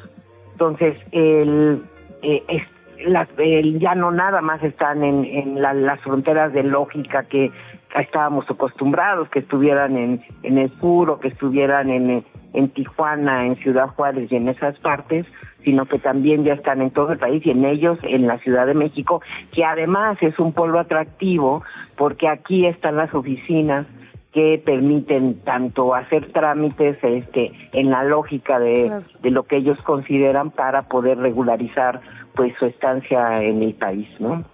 Nacheli, ayer escuchaba que eh, decías hay que darles trabajo, ¿no? Es, digamos, un derecho llave para otros muchos derechos. El tema cuando las personas quizá no tienen toda la documentación necesaria para acreditar todo lo que te pide, digamos, un empleo eh, formal ante el IMSS o ante el ISTE, ¿qué hacemos entonces? no Es la autoridad quien les tiene que dar celeridad a sus papeles para que entonces se pueda ofrecer empleo tanto en lo público como en lo privado. Podemos desde lo privado también decir, es una situación claramente de urgencia no contemplada en la ley, ven y te doy la posibilidad de trabajar. ¿Cuál sería la recomendación en ese sentido? Sí, yo creo que son dos momentos de recomendación. La primera es cuando llegan, ¿no? Y ese, eh, están aquí por algún trámite o en algún proceso y tenemos que tener una visión de asistencia humanitaria, ¿no? Que es básicamente lo que vemos en albergues, en que tengan hospedaje, en que tengan en ese momento atención médica, sobre todo porque vienen de caminar o de trayectos muy largos. Además, como ustedes lo han documentado y lo han visto, también vienen en familias y entonces Hay, hay, hay cosas que hay que atender de urgencia. Allí se llama, como dicen los albergues temporales, la atención humanitaria, en donde si se acuerdan, la comisión desde el 2018 elaboró a partir del palillo de aquel entonces, la primera caravana, un protocolo de atención para este primer momento. Pero esos albergues están entendidos como parte temporal. Pero si estamos viendo que se están quedando más tiempo de que usualmente se quedaban, lo que tenemos que hacer es hacer procesos de inclusión como los que están ustedes mencionando que ya este documentamos. ¿Qué quiere decir eso? Pues no podemos todo el tiempo tener a la gente albergada. La gente para poder salir de eso tiene que tener trabajo y así por sí misma poder buscar dónde vivir, cómo alimentarse y proveerle igual de, todos los otros derechos a los que tienen, pues, son sujetos, ¿no? Entonces, eh, creo que a, nivel, esto además es a nivel mundial, ¿eh? estos son procesos que están cambiando no nada más en México por sus características especiales, sino también en todo el mundo, toda la migración europea, mediterránea, eso se ve con las mismas lógicas y entonces hay toda una demanda mundial en donde usualmente teníamos políticas migratorias como tales y hoy estamos demandando políticas de asilo, políticas de básicamente de incorporación que son diferentes a las otras. Tú mencionas algo muy importante y es cómo empezar esta política de inclusión, estas estrategias de inclusión, pues de entrada documentándolos, ¿no? Porque en nuestro país, y lo sabemos, no, no hay ilegalidad en la movilidad, eso es muy claro. No hay personas ilegales en nuestro país. hay personas que están en una situación de irregularidad documental. Y esta situación les, no les permite, por ejemplo, muchos reciben remesas que les están mandando sus, sus familiares y que pueden cambiar como cualquiera de nosotros en un Ox o en una tienda de, de estas de, de, de consumo en la esquina, ¿no? Sí, claro. Eh, y eh, necesitamos una identificación. No, si no, pues no nos da. ¿no? Muchos de ellos viajan sin eso, entonces el tener estos documentos que les permiten estar eh, regularmente en el país les van a permitir, por lo tanto, el siguiente paso. Y ahí se requiere eh, celeridad en cómo estamos este, documentando y dándole certeza jurídica a las personas, ¿no? Presidenta, en ese sentido, déjeme preguntarle, ayúdanos, digamos, a entender qué le toca a cada quien, porque muchas veces los albergues que recién mencionaba y justamente en esta temporada están, la verdad, con, con sobrecupo, están ya llenos en la mayoría, de, hemos platicado con algunos en este espacio, y hay muchas personas en situación de movilidad que están en este momento en las calles. Ahora bien, ¿a quién le toca darle las condiciones de seguridad a estas personas? ¿Es la alcaldía? ¿Es el gobierno central? ¿Cómo, cómo van las responsabilidades en ese sentido? Fíjate que esa, eh, la ley de movilidad marca que es una propuesta interinstitucional, no le mm. toca una sola persona, pero a ver, ¿cómo se ha venido manejando? Inicialmente tenemos a la Secretaría de Bienestar, quien tiene el programa, digamos, central y que en coordinación con las alcaldías tiene que estar trabajando este, la atención de manera inmediata. No, esas serían las figuras este, más importantes, digamos, para poder decir a quién le toca nos toca a todos, ¿no? Sí, Porque claro, ahí acuérdate, acuérdate que, que cuando ya se trata de esta atención, pues se tiene que entender, eh, eh, entra seguridad ciudadana en cuestiones de protección, entran eh, instancias de apoyo urbano, porque se requiere agua, se requieren servicios sanitarios, etcétera, entra sector salud, que entra a ser brigadas igual de, trabajo con ellos. Pero digamos que las figuras de coordinación son la Secretaría de Bienestar, que tiene el programa a su cargo de coordinación de todas estas instancias, y eh, en coordinación naturalmente también con la alcaldía, que tiene responsabilidades pues muy concretas de servicios básicos dentro de, de sus entornos, ¿no? Nayeli, en este eh, primer momento que refieres, cuando a principios de sexenio efectivamente hubo grandes caravanas, digamos, que empezaron a movilizarse por el, eh, sí, la forma, digamos, menos horrible de la pandemia, cuando empezó a haber vacunas, cuando empezó a haber, digamos, un descenso en, en la gravedad, hubo nuevas caravanas. Digo, en ese momento y muy al principio se habilitó este gran estadio donde había todos los servicios, ¿no? Ahí mismo había comida, ahí mismo había atención, pero como dices, es un momento. En este nuevo momento en el que además pienso ya se implementó el IMSS Bienestar, es decir, la gente podría llegar ahí y atenderse gratuitamente sin que le pidan un solo documento, ¿no? Eh, en teoría la gente debería poder llegar a recibir atención gratuita, es parte del nuevo modelo, digamos. Pienso en la educación, también tendrían que recibirla de forma gratuita, pero no hay quien les oriente. Ah, ¿Cuál es la figura local que tendría que estarle diciendo a la gente, mira, aquí te atiendes esto, aquí te atiendes esto, estos derechos te corresponden? En la Secretaría de Bienestar. Ok. Claro, porque ellos son los que coordinan no nada más la operación, sino también en los programas de, de, movilidad. Ellos tendrían que estar informando.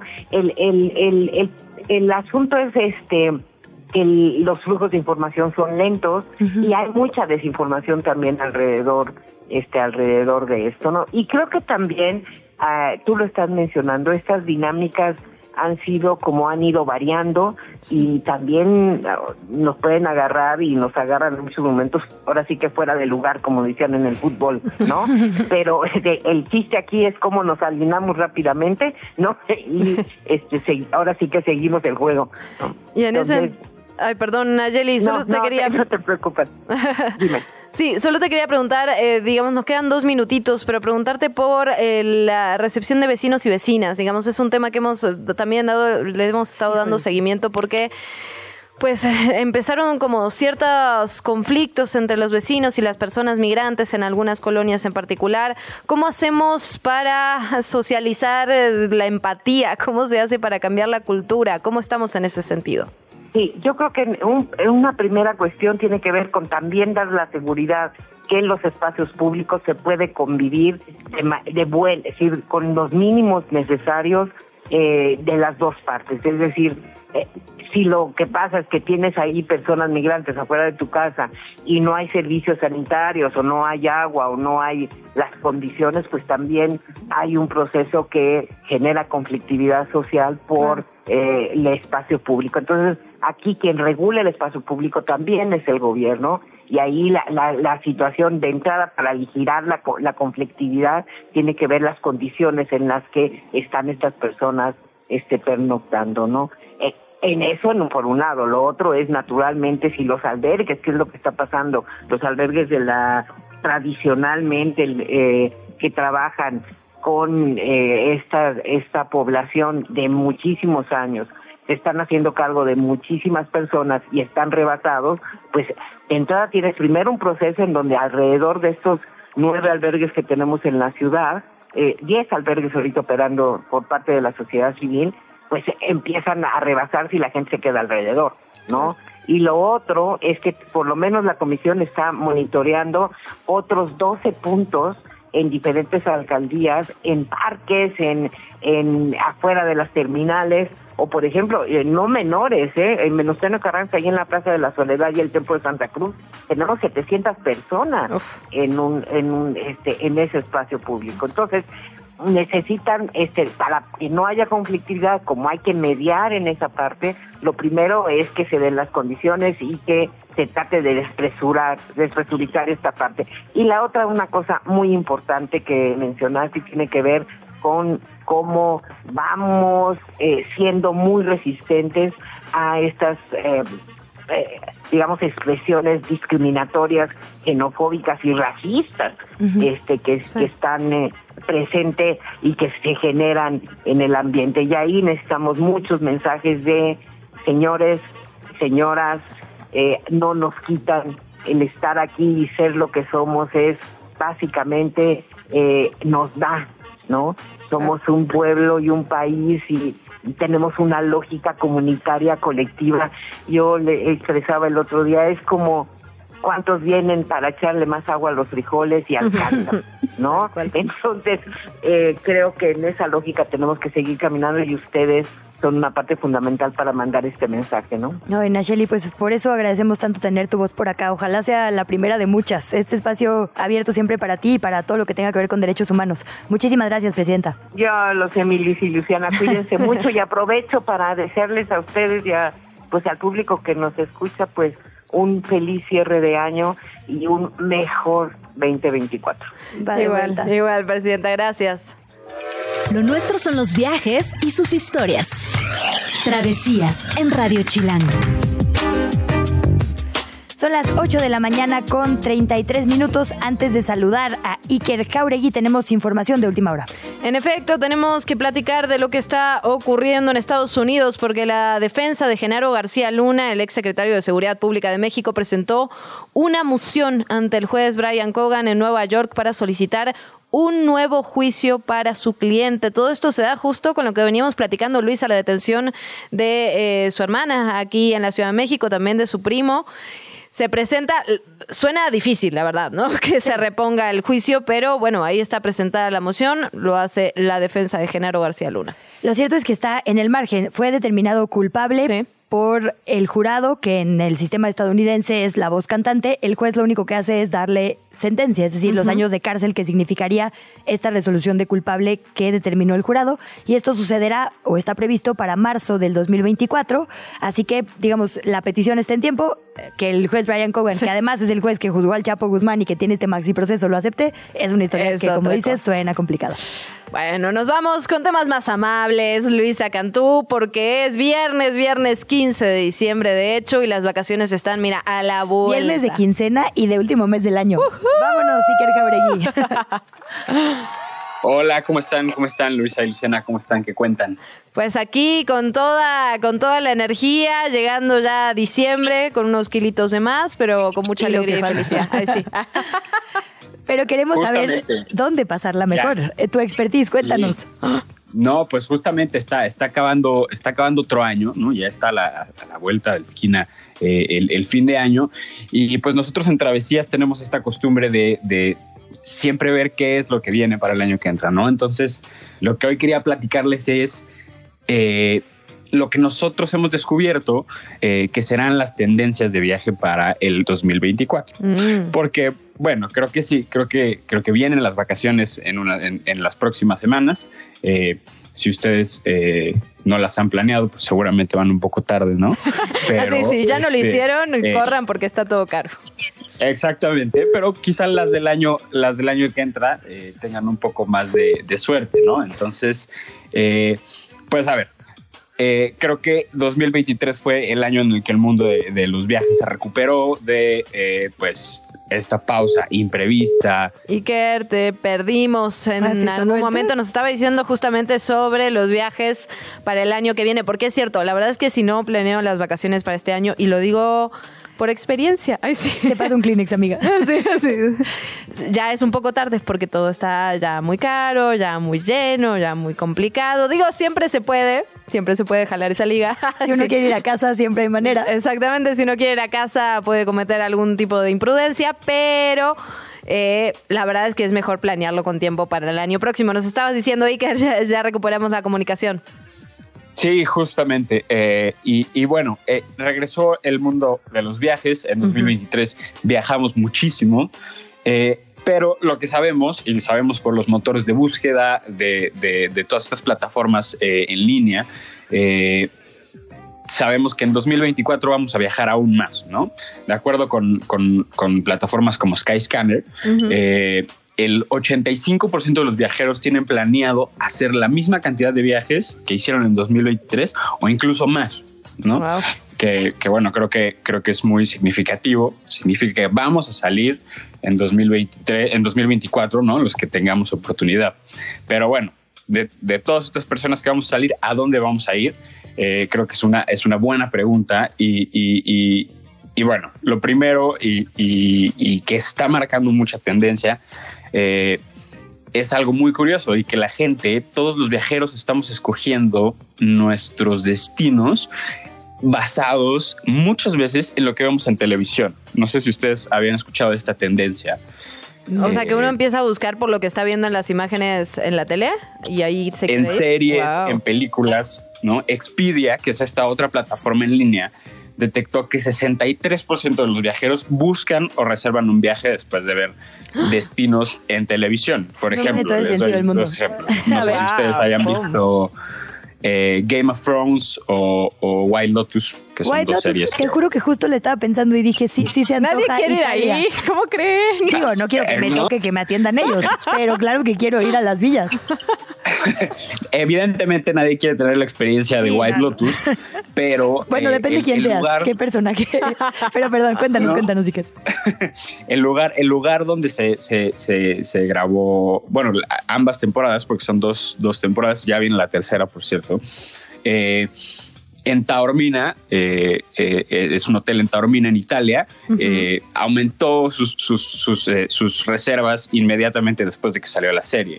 Lo mismo con Croacia en Game of Thrones, ¿no? Que hay una parte de Game of Thrones que se graba en Croacia y la gente investiga y quiere saber dónde es ese lugar tan increíble que ven en la serie, ¿no? entonces es como una tendencia, ¿no? Ahora, ahora la gente ve, ve, destinos en la televisión y, y dice, quiero ir ahí, quiero, quiero quiero, ser como la gente de White Lotus, lo cual también es extraño, ¿no? Bueno, sí, eh, la gente que paga su suscripción a HBO, porque yo que la uso prestada de mi hermano, claramente esa villa paradisíaca y lujosa en Italia suena bastante lejitos.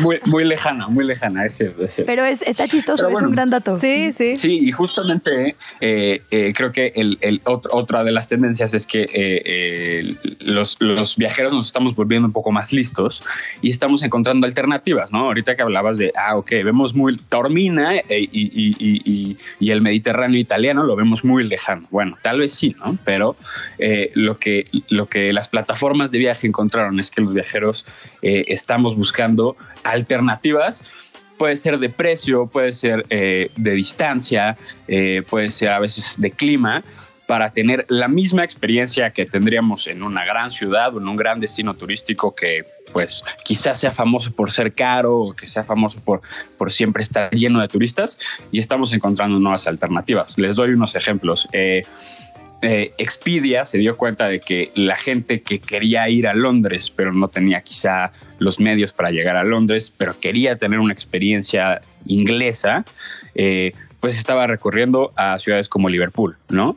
Claro. Eh, o la gente que quiere pasar un, invierno, ya sabes, unas vacaciones de Navidad blancas, con mercados de Navidad y ese tipo de cosas, en lugar de ir a Ginebra, que pues puede ser muy caro, Iba a la villa estaban cambiando por Quebec, en Canadá, ¿no? Ajá. Entonces, ese tipo de cosas en donde se se crean destinos alternativos en donde que pueden ser un poco más accesibles, pero es la misma eh, experiencia, ¿no?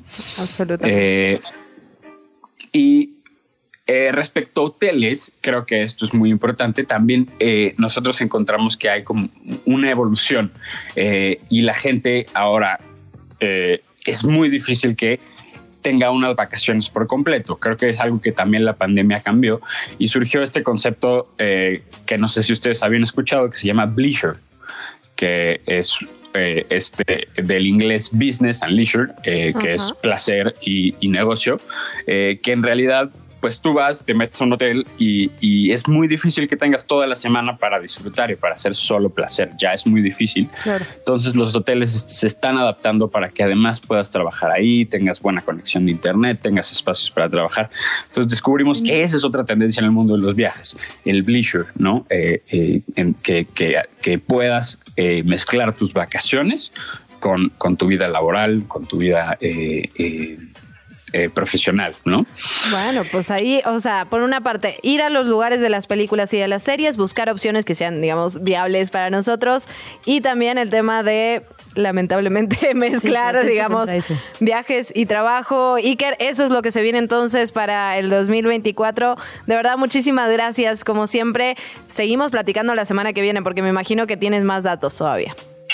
Es correcto, todavía hay más cosas, pero bueno, si quieren ir, adelantando pueden buscar eh, un poco de lo que, lo que hemos estado sacando en nuestro sitio y en la revista de este mes, que hablamos un poco, un poco de, eso, de lo que viene para 2024. Pero bueno, ya les adelanté un poco. Nos leemos en Travesía, sin lugar a dudas, Iker Jauregui, coordinador editorial de Travesías. Gracias, un abrazo. A ustedes, hasta luego. La entrevista. Otra opción para esta temporada, si no va uno a Ginebra o a Quebec, como nuestras colegas y nuestros colegas de travesías, es todo lo que va a haber aquí de festivales en los espacios públicos de la Ciudad de México. De eso nos cuenta Argel Gómez Concheiro, a quien saludamos con muchísimo gusto. Bienvenido, director. Hola, buenos días. Un saludo a todo el auditorio. Sí, el, este 16 de diciembre y hasta el 30 los invitamos principalmente a que vayan a conocer a visitar la verbena navideña en el Zócalo de la Ciudad de México. Es eh, de entrada libre y vamos a tener muchísimas actividades. Solo de, de música creo que vale mucho la pena darse una vuelta a escuchar una oferta muy amplia de conciertos, así como una gran cantidad de otras actividades entre las que destacan los juegos de destreza, que gustan mucho a los chiquitos y chiquitas, así que los invitamos a que visiten el Zócalo, a visitar la verbena navideña. Y hay unos conciertos que suenan muy muy bien, ya estoy viendo aquí a Mandititita, ¿qué más podemos eh, esperar, Argel? A Mandititita sí, no se la pueden perder. Eh, bueno, pues hay para todos los gustos. Pueden escuchar desde, por ejemplo, el sábado 23 de diciembre a Descartes a Kant, también el domingo 24, por ejemplo, a Evelyn Macari, el martes 26 va a estar Tito Silva o Salón Victoria, los Choclocs al día siguiente, el miércoles 27, eh, pueden escuchar el jueves 28, por ejemplo, la orquesta y rock y los PREM, que vale mucho la pena. El viernes 29, René Moy y también Nora y las Pecadoras. Hmm.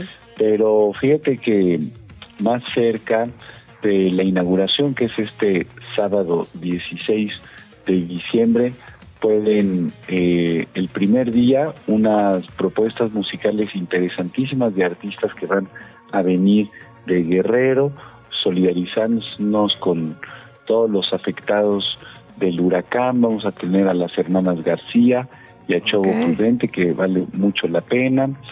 El domingo 17 a Marinés Ochoa. El lunes 18 a la Sonora Propaganda. Y bueno, todos los días a partir de las 6 de la tarde a las 9 van a encontrar toda esta oferta musical en el Zócalo de la Ciudad de México, además destacando el viernes 22 Pablo Montero. Dale.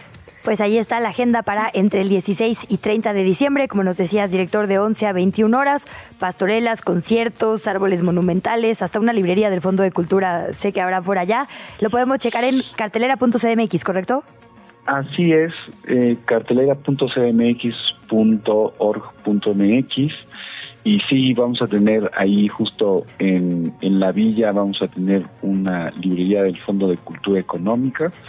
Es creo que el mejor regalo en estas fechas es un buen libro. Y bueno, por supuesto que para los chiquitos y todo el público en realidad hay una instalación luminosa increíble este año que no habíamos tenido en otras ocasiones. Así que, bueno, y estoy olvidando que también mucha gente le puede interesar visitar desde la una de la tarde las pastorelas navideñas. Eh, eso será del 16 al 24 de diciembre.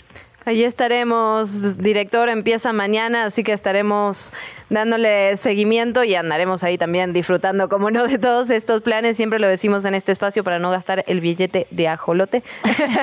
así que planes gratuitos para eh, que empieza mañana hasta el 30 de diciembre.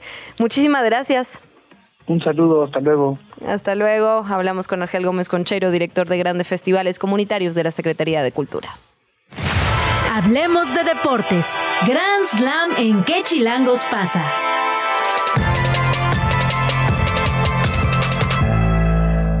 Bueno, y después de irnos a ver estas luces, de ir a las pastorelas, en la noche se puede ver la final. Cuéntanos, Tavo Rodríguez, muy buenos días. Ah, ¿verdad? no, no lo tenemos todavía. Pero podemos empezar a platicar del empate este que se dio ayer en la gran final. Había eh, gente muy emocionada, muy nerviosa, muy ansiosa, ni para un lado ni para el otro. Exactamente, pues ya veremos cómo se desenlaza este 1-1 el próximo domingo a las 7.30. Es Tavo Rodríguez, quien ahora sí está en la línea, nos cuenta todo al respecto. Tavo, hola, buenos días. Perdón, es que no tengo voz por cantar goles del América. Ah, ni fueron Fue uno, amigo, espérate. Fue uno y los que faltan, y los que faltan. Necesito ese optimismo en mi vida. Sí, o sea, yo también tengo, la verdad. A ver, cuéntanos todo, ¿cómo estuvo? De, ver la vida positiva. La verdad es que estuvo muy bueno, estuvo muy eh, interesante el partido. Eh, estaba leyendo incluso en otros medios de comunicación en donde se cuestiona mucho el arbitraje y que ahora sí fue en contra del América. Hubo un par de jugadas que están ahí como eh, que entran a la duda en donde pudo haber sido una expulsión hacia el defensa de Tigres a partir del minuto uno de juego y después un penal no señalado. Pero bueno, el chiste es que eh, el América empata a uno, como lo estaban mencionando, con gol de Henry Martin, que ya se convierte en uno de los top tres goleadores de la historia del América. Esto fue por vía penal. Y después Ociel o Herrera, que entró de cambio, un buen cabezazo. La verdad es que con esto logra empatar a uno y deja la, pues, la final abierta, muy abierta para este, este partido de vuelta que justo mencionaban que va a ser el próximo domingo a las siete y media de la noche en el Estadio Azteca, donde obviamente todas las localidades ya están agotadas. Veremos qué chilangos pasa en ese sentido, Tabo querido. También hablamos, o quedamos en hablar de la renuncia del DT de Chivas, lo mencionamos ayer, Luisa y yo, con mucha seriedad. Cuéntanos a ver de qué va esto. Pues eh, había estado en, en, la tablita, por así decirlo, él es Belko Paunovic, y pues ya por fin decidió renunciar. Se había dicho a mediados de la temporada que posiblemente se iba al fútbol de España de vuelta a dirigir a la Almería. Resulta que no, quedó, eh, mejor dicho, terminó hasta que eh, finalizó, ahora sí que la parte de las chivas en esta, en esta liguilla. Y bueno, pues eh, Fernando Hierro, quien es el director deportivo, trató de mantenerlo. No se tuvo la suerte. Lo que sí es que ya eh, se va el serbio de, del equipo de Chivas. Y suena mucho el nombre de Fernando Gago, un futbolista argentino que estuvo dirigiendo al Racing que estuvo a punto de cerrar un convenio con el gremio, no se cerró, entonces existe esta posibilidad de que eh, se quede dirigiendo a las Chivas Fernando Gago.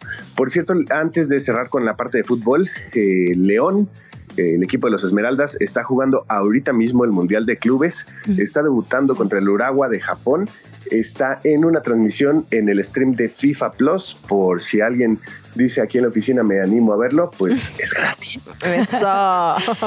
Tavo, tenemos 30 segunditos. Bueno, primero nos deslindamos de la música que puso la cabina, ese himno del América no nos representa, pero hay tenis también. Tienen mucha suerte que no lo escuché porque si no me hubiera puesto a cantar. Qué bueno. El abierto mexicano de tenis este, se va a realizar en febrero y marzo del 2024.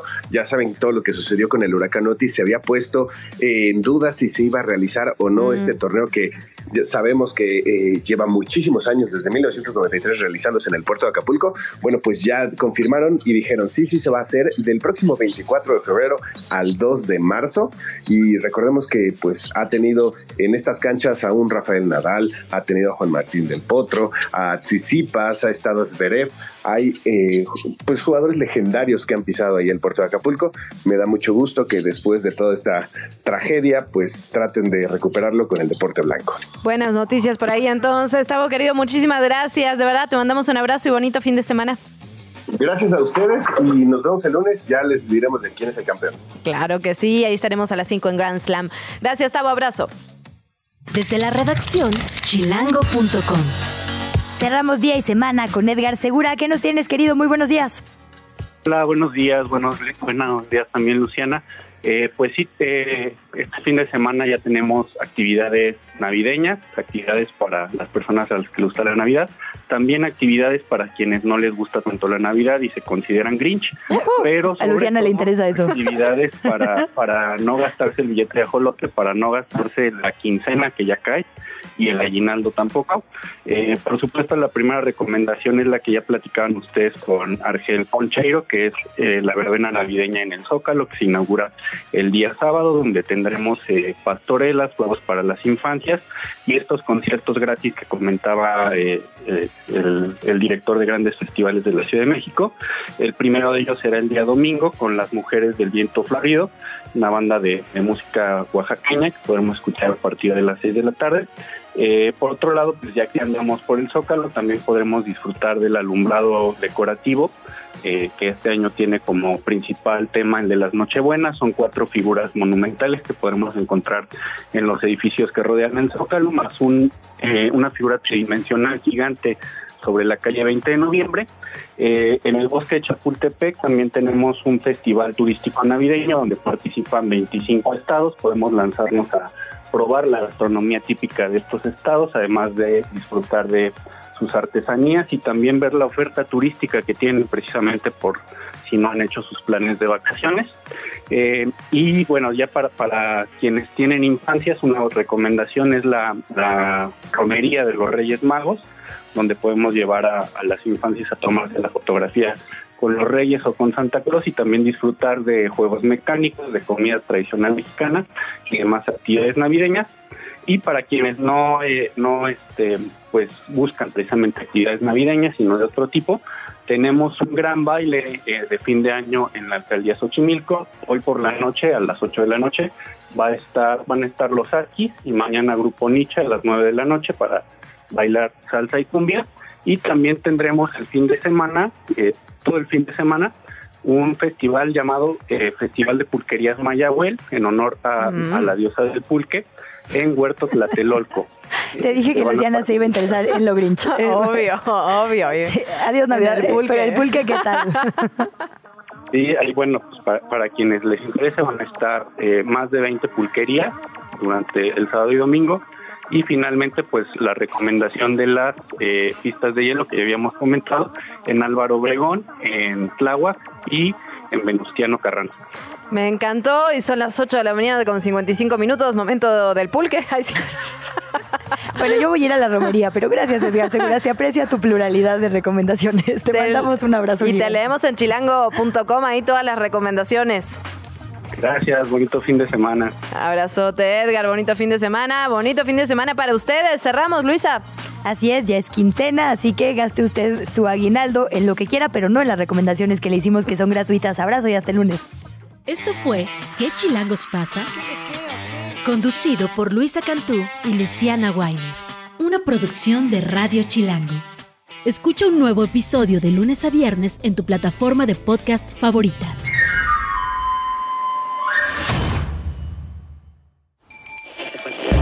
Radio Chilango, la radio que... Viene, viene, ¿eh?